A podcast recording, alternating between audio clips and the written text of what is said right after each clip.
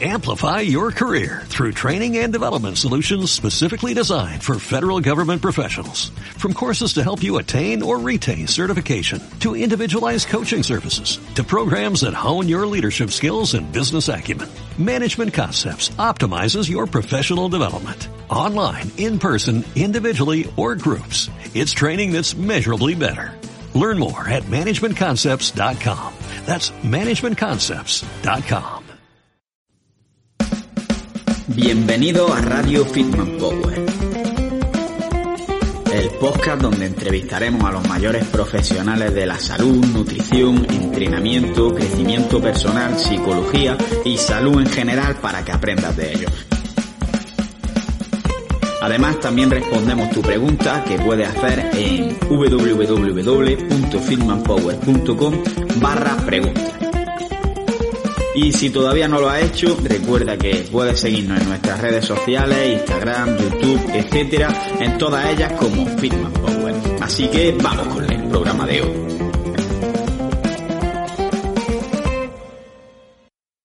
Muy buenas hijos del hierro, bienvenidos a un nuevo episodio aquí en Radio Fitman Power. Hoy tenemos con nosotros la segunda parte de la entrevista con el doctor Álvaro Campillo, que si no escuchasteis la primera parte os recomiendo hacerlo porque hablamos de forma muy detallada sobre la influencia que puede tener el colesterol y otras variables en el riesgo cardiovascular. Y en esta segunda parte vamos a cambiar totalmente de tema y vamos a hablar sobre las recomendaciones de micronutrientes que normalmente se dan unas mm, recomendaciones generales y vamos a ver cómo realmente deberían adaptarse al contexto de cada persona. Hablamos también sobre cómo el estilo de vida puede servir para prevenir prácticamente cualquier tipo de enfermedad y concretamente hablamos sobre la prevención contra el COVID-19 y cómo el estilo de vida puede mejorar el sistema inmune. Os recomiendo que escuchéis la entrevista entera porque es bastante interesante y antes de entrar en ella recordaos que si queréis aprender más podéis descargaros eh, el ebook que tengo sobre nutrición, un pequeño ebook, es un pequeño extracto que, he sacado de un libro más grande que voy a hacer en mi página fitmanpower.com simplemente dejando vuestro email y también recibiréis entrenamientos gratuitos para hacer en casa. Por último, también hacer un agradecimiento a nuestros patrocinadores, que en primer lugar tenemos a AudioFit, una empresa que se encarga de proporcionarte formación en formato audio sobre fitness, nutrición, entrenamiento, etcétera, para que puedas aprender mientras paseas al perro, mientras paseas tú mismo, mientras friegas los platos, mientras cocinas, mientras vas al trabajo, etcétera, de forma que ahorra muchísimo tiempo y tenéis el primer mes gratis en la aplicación que normalmente vale 10 euros. Si utilizáis el enlace fitmanpower.com barra audiofit que lo tenéis también en la descripción. Y si no pues en mi perfil de Instagram también podéis echarle un ojo. Y por último tenemos a Formosalud que es una empresa que imparte cursos tanto en formato online como en formato presencial, aunque por la situación actual ahora están siendo todos online, donde yo mismo imparto un curso sobre nutrición en deportes anaeróbicos como powerlifting, crossfit, etcétera, y la verdad que es bastante completo, yo lo recomiendo porque me metió un currazo para hacerlo, pero ese todavía no está disponible, pero sí que está disponible el de mi amigo Víctor de MediFitness en Instagram, que habla sobre dieta vegetariana y vegana, sobre ayuno intermitente, dieta cetogénica, etcétera, en el rendimiento deportivo y la parte de dieta cetogénica está totalmente gratis, así que os recomiendo que vayáis, le echéis un ojo y si os gusta, pues compráis el curso completo que vale 20 euros, pero utilizando el código FitmanPower todo junto, vaya a tener un descuento del 20%. Así que no me voy a enrollar más y vamos con el vídeo con la entrevista, perdón. Escucha cómo suena, voz imposible va a llegar ya, nadie me va a frenar, ahora soy yo el que se va a levantar yo, escucha cómo suena. Totalmente. Pues voy a pasar a un tema, mmm, no te voy a decir totalmente, pero sí que ya no tiene relación con todo este tema de, del colesterol. Y me gustaría hablar un poquito sobre recomendaciones nutricionales porque eh, al principio eh, sí que es verdad que a lo mejor en, en tema de calorías y macronutrientes se hacía como una recomendación general para todo el mundo y eso ya se ha matizado bastante. Ya se ha visto que cada uno tiene un gasto calórico diferente y unos requerimientos diferentes. Sin embargo, en cuestión de micronutrientes, vitaminas minerales, sí que se sigue haciendo una recomendación general independientemente del tamaño de la persona, de si hacen más o menos ejercicio, eh, etcétera. Entonces, ¿considera que debería revisarse esto y individualizar también dependiendo del estilo de vida y las características de la persona? Totalmente. De hecho, por ejemplo, eh, la proteína es el ejemplo más claro, es un macro, no es un micro, pero para, para correlacionarlo, eh, esto como ejemplo, ya se vio hace muchos años que el deportista requiere, y sobre todo si es de, fuerte, potente y tal, requiere algo más de proteína que la población en general. Es que también se vio que los obesos, los ancianos y los muy sedentarios requieren un poquito más porque aprovechan peor la igualdad de consumo. Entonces, esas recomendaciones oficiales estaban basadas en el, en el balance nitrogenado solo, pero las proteínas tienen muchas más funciones y efectivamente depende de qué, caña le des a ellas en tu, día a día. Eh, con los micros es lo mismo y em, hay que empezar ya a darle la vuelta al tema porque las recomendaciones nutricionales están basadas para evitar eh, déficits así muy manifiestos en las principales funciones visibles que ellas hacen. Por ejemplo, pues la vitamina C un escorbuto, o la vitamina D que te, te raquitismo, osteoporosis, etcétera.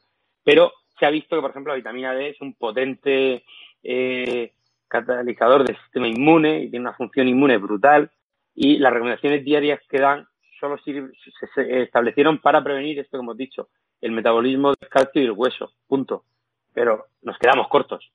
Y más en sitios donde eh, hay poco sol y no hacemos deporte, o incluso en gente que eso que no, no, no tiene acceso al sol de forma eh, directa. Entonces eh, ahí habría que subirlo. Con la vitamina C también se ha visto, con el selenio, con el magnesio, con el zinc.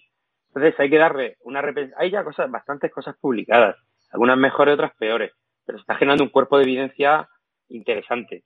Y hay que darle una repensada y que las, las autoridades y los que nos dedicamos a la, a la salud, pues empecemos ya a implementar bien con, con modificación del estilo de vida eh, muy potentes o incluso dando algún suplemento. Tampoco pasaría nada en este punto.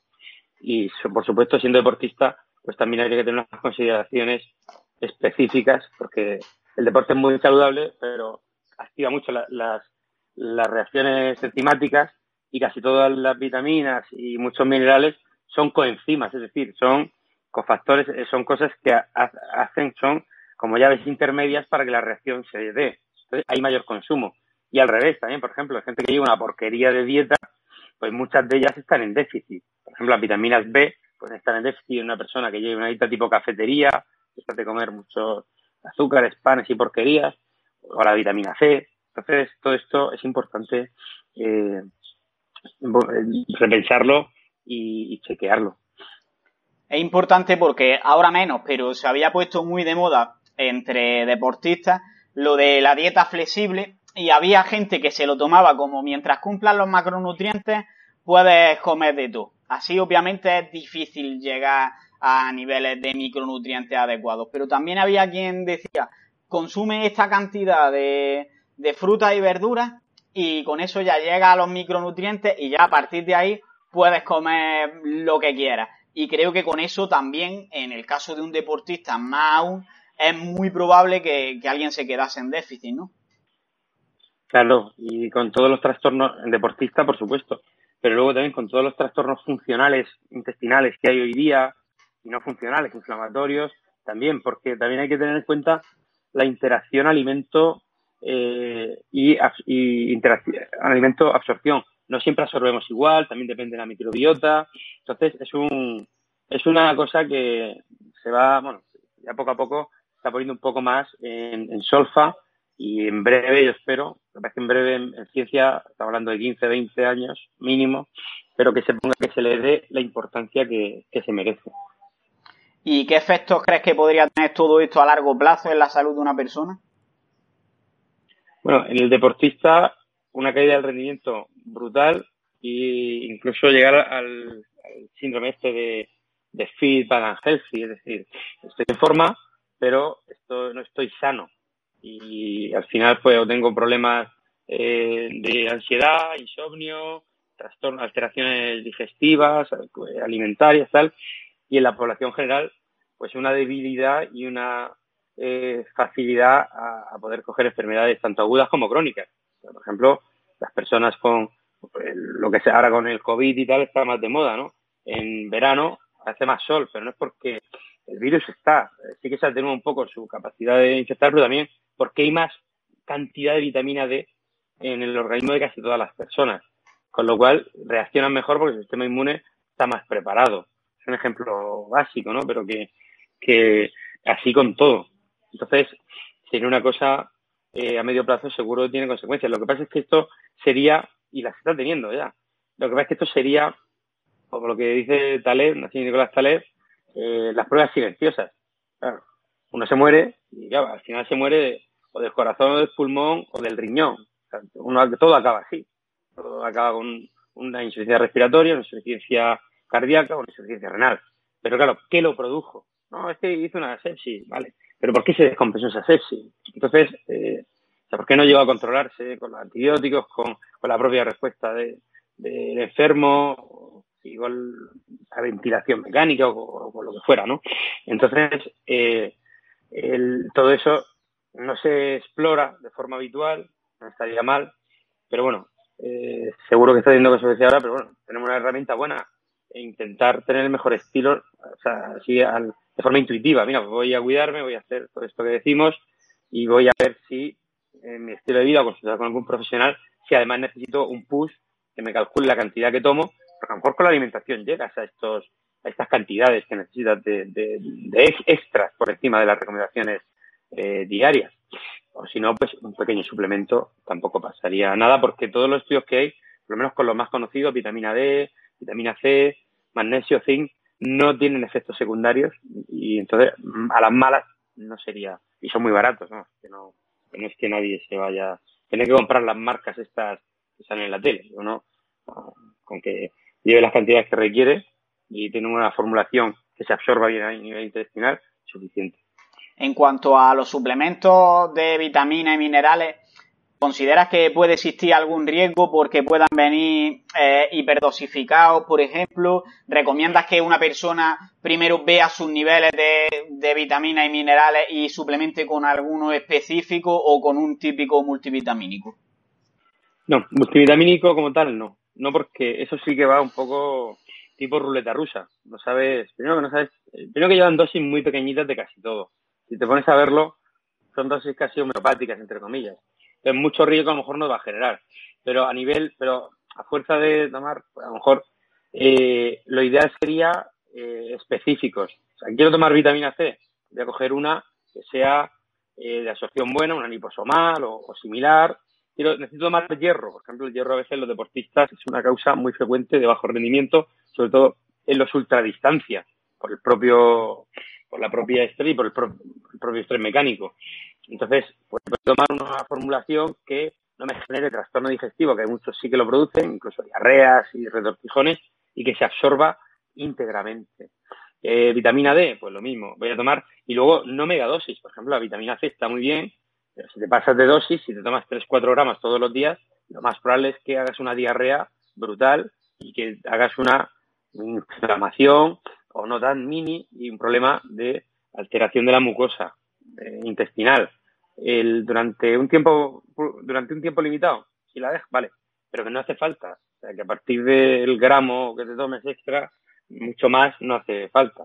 Y sí que produce trastornos digestivos. Y la vitamina D, pues lo mismo, si nos pasáramos mucho, tampoco tendríamos efectos positivos. Sí que los estudios que hay hasta ahora se ha visto grandes efectos, pero a dosis, a dosis que decimos eh, para llegar por encima del límite que queremos, no a cholón. Vale, y si alguien quiere llegar a los requerimientos de micronutrientes, pero no quiere depender de un suplemento, ¿se puede dar algunos consejos así que diga, si cumple esto es menos probable que te quedes en déficit? Sí, pero es que eso sí que debería de recurrir, sí que se puede hacer, debería de recurrir a un, profesional de, la nutrición, a un dietista, un nutricionista, un técnico de alimentos, o el, y eh, que le que viera con su diario nutricional donde podemos subir más, que ahora con los software que hay de, composición de alimentos y, metes todo y te quieres todo al detalle. Y, lo bueno que tiene, antes hacía mano y eso era un poco rollo, con las tablas que había, de este sí, las tengo por ahí eh, fotocopiadas y tal. Bueno, y en el libro de, clásico de, Alberto Martínez, de Alfredo Martínez, el de una barra y tal. Pero ahora es mucho más, porque puedes jugar, por ejemplo, a mí me gusta mucho el atún, venga, pues vamos a ver, si te tomas dos latas de atún al día, pues ya consigues el selenio que necesitas. El selenio es muy importante para el metabolismo del tiroides y también pues de del contra las infecciones víricas, tal, contra la vitamina D, magnesio, venga, pues a mí me gusta. Entonces con eso sí que podemos, lo que pasa es que eso hay que hilar fino y tiene que ser un profesional el que te lo, el que te lo haga. No es tan difícil cuando tienes las herramientas y el que te lo hace lo sabe. Y encima, eh, con tu diario nutricional, poco te va a cambiar la vida y es más fácil que mantengas la adherencia. Porque te dice, mira, pues en vez de un huevo echa dos, o echa uno y medio, ¿no? O, y, o en vez de una pieza, una, un aguacate, toma dos. Tómate uno en la ensalada y otro relleno, o cada dos días o tal. Por lo cual se podría generar, es muy una vez visto eso es sencillo hacerlo. Una recomendación de tipo, tipo preta porter, para coger y llevar para todo, no, pero la recomendación sería, eh, ante la duda puede acudir a, esta, a los profesionales y con su diario nutricional, con sus gustos y se lo pueden adaptar. Que va a ser, ves dependiendo de la alimentación que tienes ahora mismo, eh, después añadir aquello que te falte, que es una mentalidad más de inclusión que de exclusión de alimentos, ¿verdad? Exacto, exacto. Vale. Entonces, eh, me gustaría... Y también de cambiar... Sí, dime, dime. No, y también de cambiar, a lo mejor incluso el orden de los alimentos a veces, ¿no? Como decimos lo de la cronutrición, decimos siempre, pues eso también es un factor bastante interesante a la hora también de facilitar absorción, eh, reacciones metabólicas, etcétera. Me gustaría pasar a un último tema que ahora que estamos, bueno, ya no tan confinados, pero seguimos más o menos confinados eh, por el tema del coronavirus, es hablar de cómo puede afectar el estilo de vida al riesgo por al riesgo que puedas tener en caso de contraer coronavirus o de contraer cualquier otra enfermedad. Entonces, ¿cómo puede influir el estilo de vida de cara a esta prevención? Más que acogerlo, que cogerlo, los virus y las bacterias están antes que nosotros en, la, en, la, en la Tierra, bueno, en el universo, y van a estar después que nosotros. Entonces, son muy hábiles, son expertos eh, ninjas y meterse en los cuerpos se meten en casi todos fácilmente. Hombre, si no te expones, si, si mantienes distancia será más difícil. Entonces, más que no cogerlo, que sí que hay medidas, pero las medidas serían de, pues eso, de distancia física, es decir, esa distancia social, a mí me parece un poco el término, a mí no me gusta y algún, alguien sensato por ahí lo ha dicho, alguien, porque sí, joder, parece, encima de que está la situación esta, puedes tener una distancia social muy cercana con personas, por ejemplo, estamos hablando ahora y nos estamos viendo, o puedes ir cuando ya se pueda quedar bien, tú puedes quedar con una persona con una distancia física de seguridad y tal. Con eso, con la protección, las mascarillas son muy importantes, sobre todo para los patógenos que son que son que van en gotitas y con eso es eh, lo más y, luego la higiene, la higiene, lavarse las manos, eh, que la potabilidad del agua, etcétera. Eso es muy importante para la prevención. Pero lo interesante del estilo de vida sí es para, una vez que ha llegado a ti, pues, tener mayor facilidad, que sea algo suave y combatirlo bien. Tampoco hay que, tampoco hay que, hay que caer en los reduccionismos, como estoy viendo últimamente en redes sociales, que es que, no, es que una persona que esté sana, pero nadie sabe si está sano o no al 100%. Eso, eso, decir eso eh, es absurdo, ¿no? Es como, dice Pascal, ¿no? De o Voltaire, no, dice Voltaire, de, el estado de incertidumbre es jodido, es una putada estar en incertidumbre, pero es que el estado de certeza es absurdo, es de tontos. Entonces, estoy viendo eso, no, es que esto no te mata si, si tú estás sano, es que tú no lo sabes. Mm, eh, y tampoco sabes cómo, o sea, puedes tener más probabilidad, pero el 100% nunca lo. Pero sí que podemos hacer cosas que reduzcan esa probabilidad. Y aún así, siempre hay un pequeño porcentaje de gente que estando muy, muy fuerte y muy sana, pues que, tenga consecuencias malas. ¿Cómo podemos reducirlo?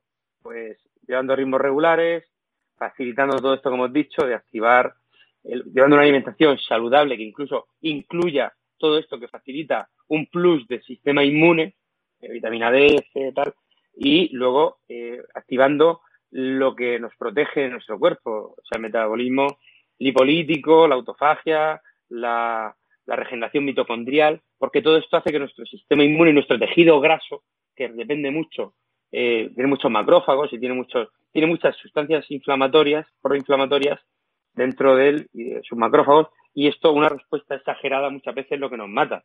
De hecho, muchas veces en infecciones graves, en gente joven, muere más que la gente mayor a veces porque la respuesta que da es tan bestia, que lo estamos viendo a veces con esto, que, eh, que, el, que, la, que el anciano que la modula mejor.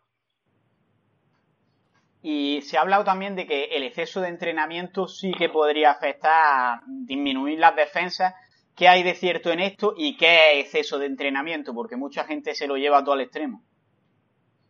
Sí, vamos a ver, cuando uno termina de hacer ejercicio, los leucocitos, si se los mide y otros, y otros marcadores, tanto de nutrición como de inmunidad, están alterados. Pero eso forma parte de el, del juego, del equilibrio eh, fisiológico de restauración del equilibrio interno. La respuesta de estrés, mal llamado estrés solo, es respuesta de estrés. La respuesta de estrés es los mecanismos que el cuerpo genera para volver a su equilibrio interno, su homeostasis. Entonces, eh, entonces esto se ha mal interpretado. Hacer ejercicio es muy saludable. En ese momento que terminas de hacerlo, hay células inflamatorias que están más bajas, otras más altas, hay células inmunes que están alteradas, pero dentro de su fisiología eh, normal. Luego vuelve a la normalidad. Sí que es verdad que un exceso de ejercicio puede llevarnos eh, a, un extremo, primero, a nivel cardiovascular, puede afectarnos y, tener consecuencias negativas. Eh, y a nivel nutricional, pues también, sobre todo si nos reponemos bien y no y, y sobrepasamos. El exceso de ejercicio es todo aquel que sobrepasa los mecanismos de, de hormesis, los mecanismos de, respuesta de estrés. Es decir, el factor estresante es más potente que nuestra respuesta para bloquearlo y volver a nuestro equilibrio. Eh, se calcula, en, sobre todo esa medida a nivel cardiovascular, que es más sencillo, por, por, los cambios que produce a nivel analítico, eh, ecocardiográfico, incluso en autopsias, eh, a nivel del corazón y sistema cardiovascular. Estaríamos hablando de un ejercicio muy, muy intenso, por encima de los 13, 14, 15 METs, es decir, llevar 13, 14, 15 veces tu metabolismo eh, por encima de tu metabolismo basal eh, durante más de dos horas de forma habitual, todos todos los días, todos los días. O sea que hacer exceso de ejercicio eh, es difícil. Total, porque lo de los 15 meses ya es difícil aguantar eso durante 5 minutos, pues dos horas. Entonces, pues eso es lo que Ogifi, que es el fisiólogo así más más destacado en esto de, exceso de ejercicio, eh, tiene publicado muchísimas publicaciones y tal. Vale. Y hablamos de esto, de, que el, exceso de ejercicio, digamos, que sí que puede afectar al sistema inmune, pero que es difícil llegar a este exceso. Pero por otra parte, la composición corporal, que la vamos a mejorar a base en gran parte de ejercicio y especialmente ejercicio de fuerza, e incluso la funcionalidad de la masa muscular puede tener influencia también en el que en que el, en caso de contraer un virus sea capaz de sobrevivir a él. ¿Por qué puede influir en ello? Pues porque el ejercicio físico es muy potente, lo ves a corto plazo. Una vez que dejas de hacerlo en 15 o 20 días, se pierde gran parte de su efecto. Es muy, muy potente en mejorarnos toda nuestra fisiología y en concreto en mejorar el sistema inmune eh, vía, sobre todo, aparte de porque mejora el, equilibrio entre las células y las activa y tal, porque mejora mucho el tejido graso. Lo hemos dicho antes de la lectina, la diponectina y tal, un ejercicio bien establecido eh, no sé, nos da un, tejido graso muy saludable. De hecho, es tal así que gracias a eso, en deportistas, tú le das una pasada de azúcar, que hacer ejercicio bien, le das una pasada de azúcar y le mide las curvas de la sobrecarga oral de glucosa y tal, les mide las curvas y tienen una sensibilidad de insulina genial. Pero 15 días después de no hacer ejercicio, les das la misma cantidad y ya se les dispara la resistencia a insulina como a las personas normales o tirando a eh, con riesgo de diabetes. Por eso es una herramienta muy buena, pero hay que hacerlo. no vale decir, yo hice ejercicio cuando era joven, ya, pero es muy buena, pero a corto plazo. Si lo mantienes, perfecto.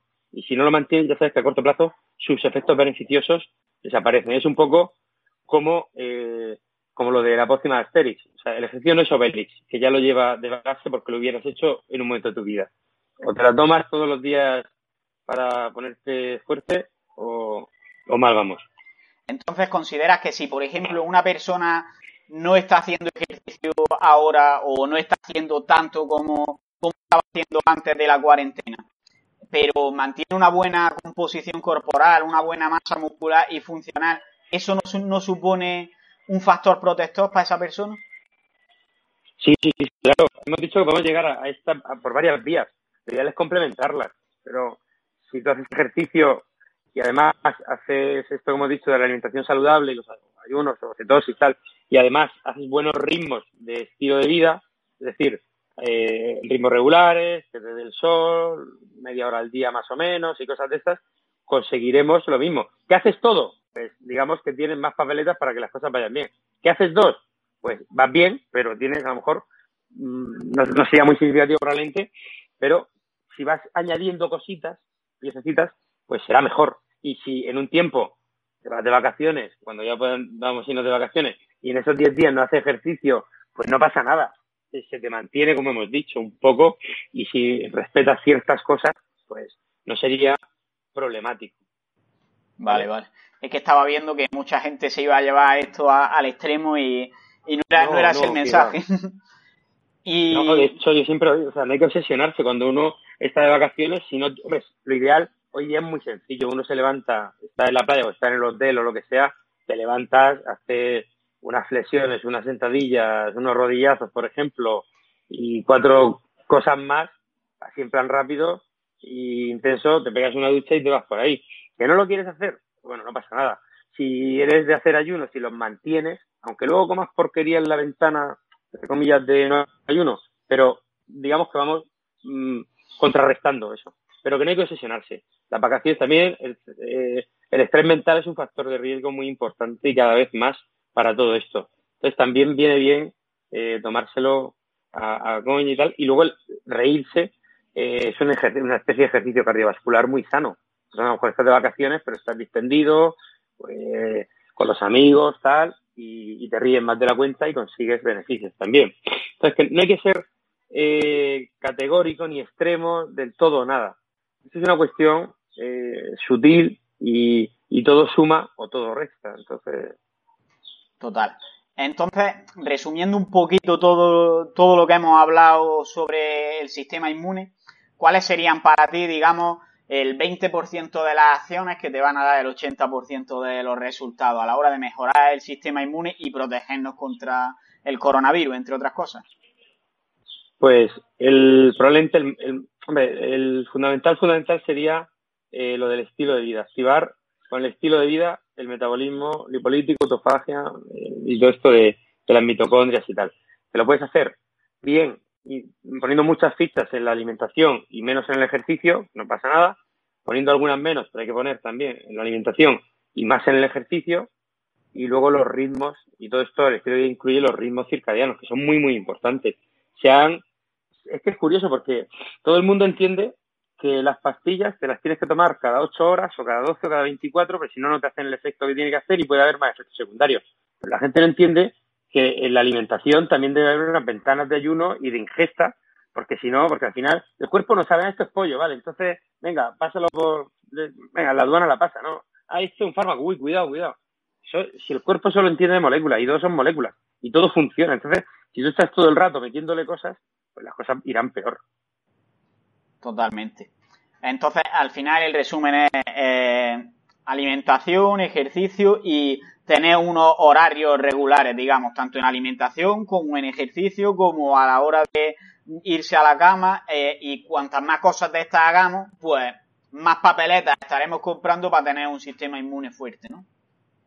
Efectivamente. Luego con la matices, el matiz que hemos dicho, que en función de tu estilo de vida, pues ver si hay que suplementar un poquito ciertas cosas, que sería interesante. Vale, pues voy a pasar a hacerte las preguntas finales que hago siempre a todos los invitados y lo primero, bueno, antes de nada es si quieres comentar algo que yo no te haya preguntado. No, bien, me parece que ha quedado bastante compacta la cosa. Vale. A ver, otra pregunta es, imagínate que solo puedes recomendar un hábito o una acción a nuestros oyentes que si lo hacen vaya a mejorar algún aspecto de, de su vida que ya no tiene por qué ser en relación a la salud ni a la enfermedad cardiovascular ni nada, sino que vaya a mejorar en algún ámbito. ¿Qué hábito o qué acción recomendaría? Bueno, es muy genérico, pero por ejemplo, si, si quiere mejorar el hábito de, ligar más, pues le diría, pues léete el libro este de Mystery, que es muy chulo para, para conseguir éxito, pero, pero de forma elegante, ¿no? No aquí te pido, aquí te mato, ¿no? De forma... No, pues para mejorar el... sería...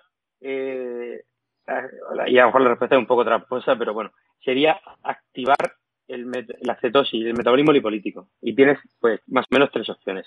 Ejercicio intenso, eh, una alimentación más o menos y con ayuno, con algo de ayuno, no las locuras estas, como he dicho, de los retos estos tontos, 12, 14 horas, 16 horas bien, o, eh, el, o, cetosis eh, pura, una dieta cetogénica eh, más o menos estricta. Eso sería lo más rentable, porque primero te agudiza la, mentalmente, te hace que estés más estable, te, el descanso nocturno es mejor, te equilibra, si luego no haces demasiadas chorradas, te equilibra de forma secundaria muchos ritmos, porque cuando llega la tarde-noche ya estás un poquito más cansado, ya te, apetece ir a la cama antes, tal, eh, te levantas con más energía, reposo, el descanso, la reparación mejor, todo esto. Me ha recordado la respuesta un poco a... Eh, ahora se estaban haciendo muchos retos de decir, ¿qué alimentos te llevaría a una isla desierta? Y quien era un poco listo siempre decía leche en uno de ellos, porque con leche puedes hacer queso, puedes hacer yogur, puedes hacer kefir. Eh, así que diciéndolo de activar el metabolismo lipolítico, ahí han metido un montón de cosas en realidad. Sí, cada uno elija su, su fórmula, ¿no? Sería. Claro, si al final esto, esto del hábito, yo lo pregunto siempre, pero la realidad es que dependiendo de la persona le va a venir mejor una cosa u otra, dependiendo de la situación que tenga y de los hábitos que tenga ya, obviamente. Claro. Y contenido que recomiendes que lean a nuestros oyentes, ya sea el libro, en blog de internet, otros podcasts, también en, canales de YouTube, algún estudio que te parezca interesante. Lo voy a ir apuntando para dejarlo de, pero en general o de, de su nutrición y tal. Puedes hablar de cualquier tema en realidad. Hombre, lo ideal, ideal, y, y lo voy diciendo últimamente de vez en cuando cuando me pregunten, ¿no? lo ideal, ideal sería que eh, leyeran algo de, eh, de cómo interpretar estudios científicos de forma sencilla. Por ejemplo, hay un libro que de, bueno, un, una, uno muy sencillo de Guillerense, de, de, de Ger, G-E-R-D, Ger Guillerense, G-I-G-E-R-E-N-Z-E-R,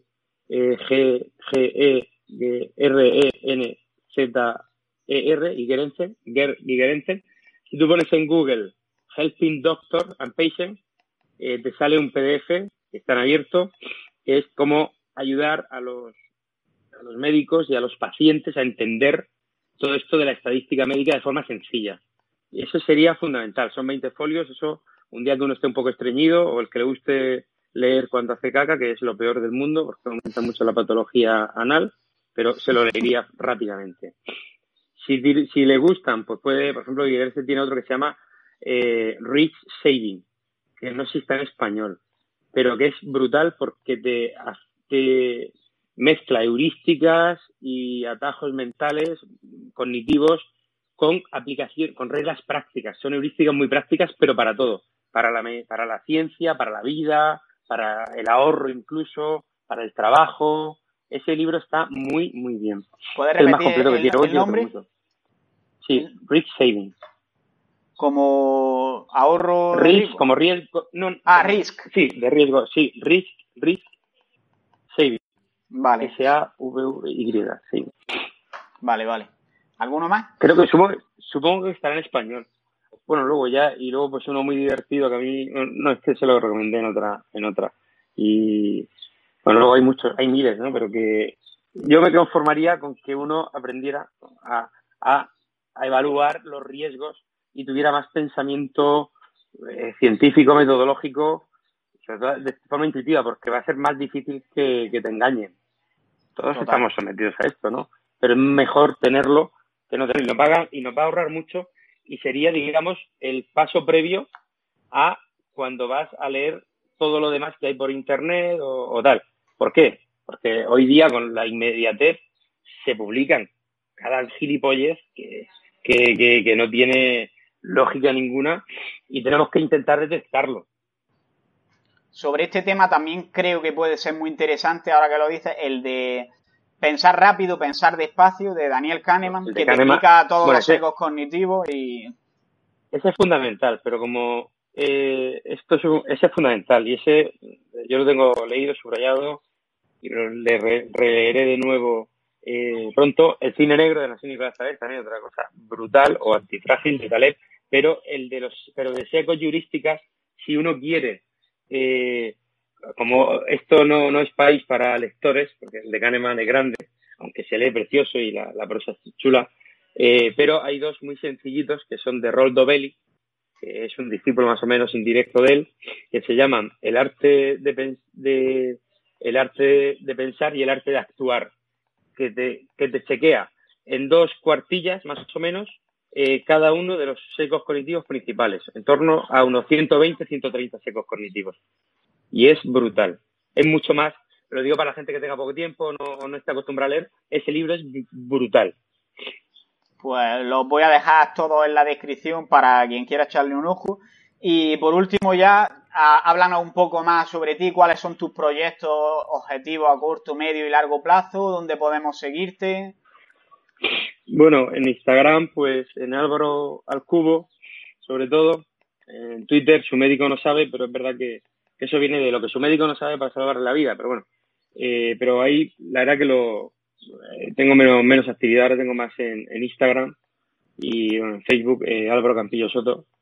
Y luego, pues nada, en principio, mis proyectos, aparte de intentar seguir vivo, pues seguir trabajando, seguir dando las clases, tanto en ICNS como en la universidad y tal, que también doy clases de anatomía.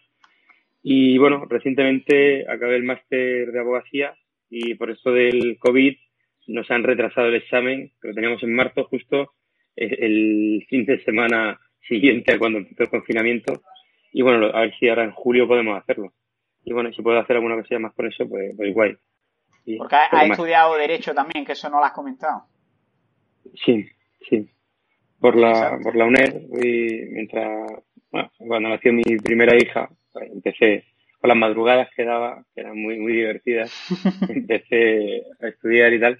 Y ahora que es más sencillo, si hubiera hecho cuando hice medicina, probablemente ha hecho un desastre. Pero cuando eres más mayor, eh, relacionas mejor, razonas mejor y es muy bonito, ¿eh? me, me, gusta bastante.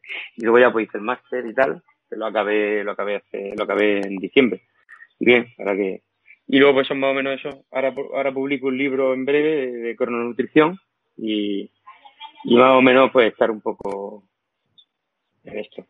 Pues estaremos atentos a, lo del libro y con todo lo demás también mucha suerte. Así que yo creo que hemos hecho una entrevista bastante completa, algunos, algunas cosillas un poquillo complejas, pero que si hay cualquier duda se puede preguntar en los comentarios. Así que muchas gracias por, por haber aceptado la invitación y por haberte involucrado tanto en la grabación del, del podcast.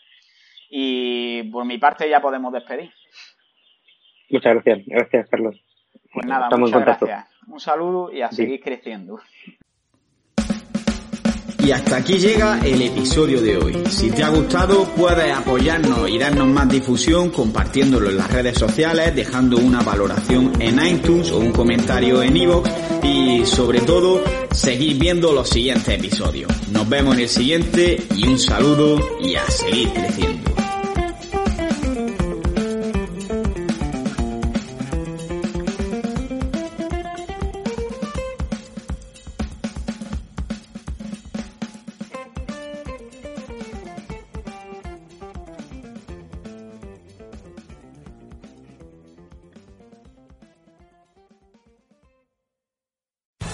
Amplify your career through training and development solutions specifically designed for federal government professionals. From courses to help you attain or retain certification, to individualized coaching services, to programs that hone your leadership skills and business acumen, Management Concepts optimizes your professional development. Online, in person, individually, or groups. It's training that's measurably better. Learn more at managementconcepts.com. That's managementconcepts.com.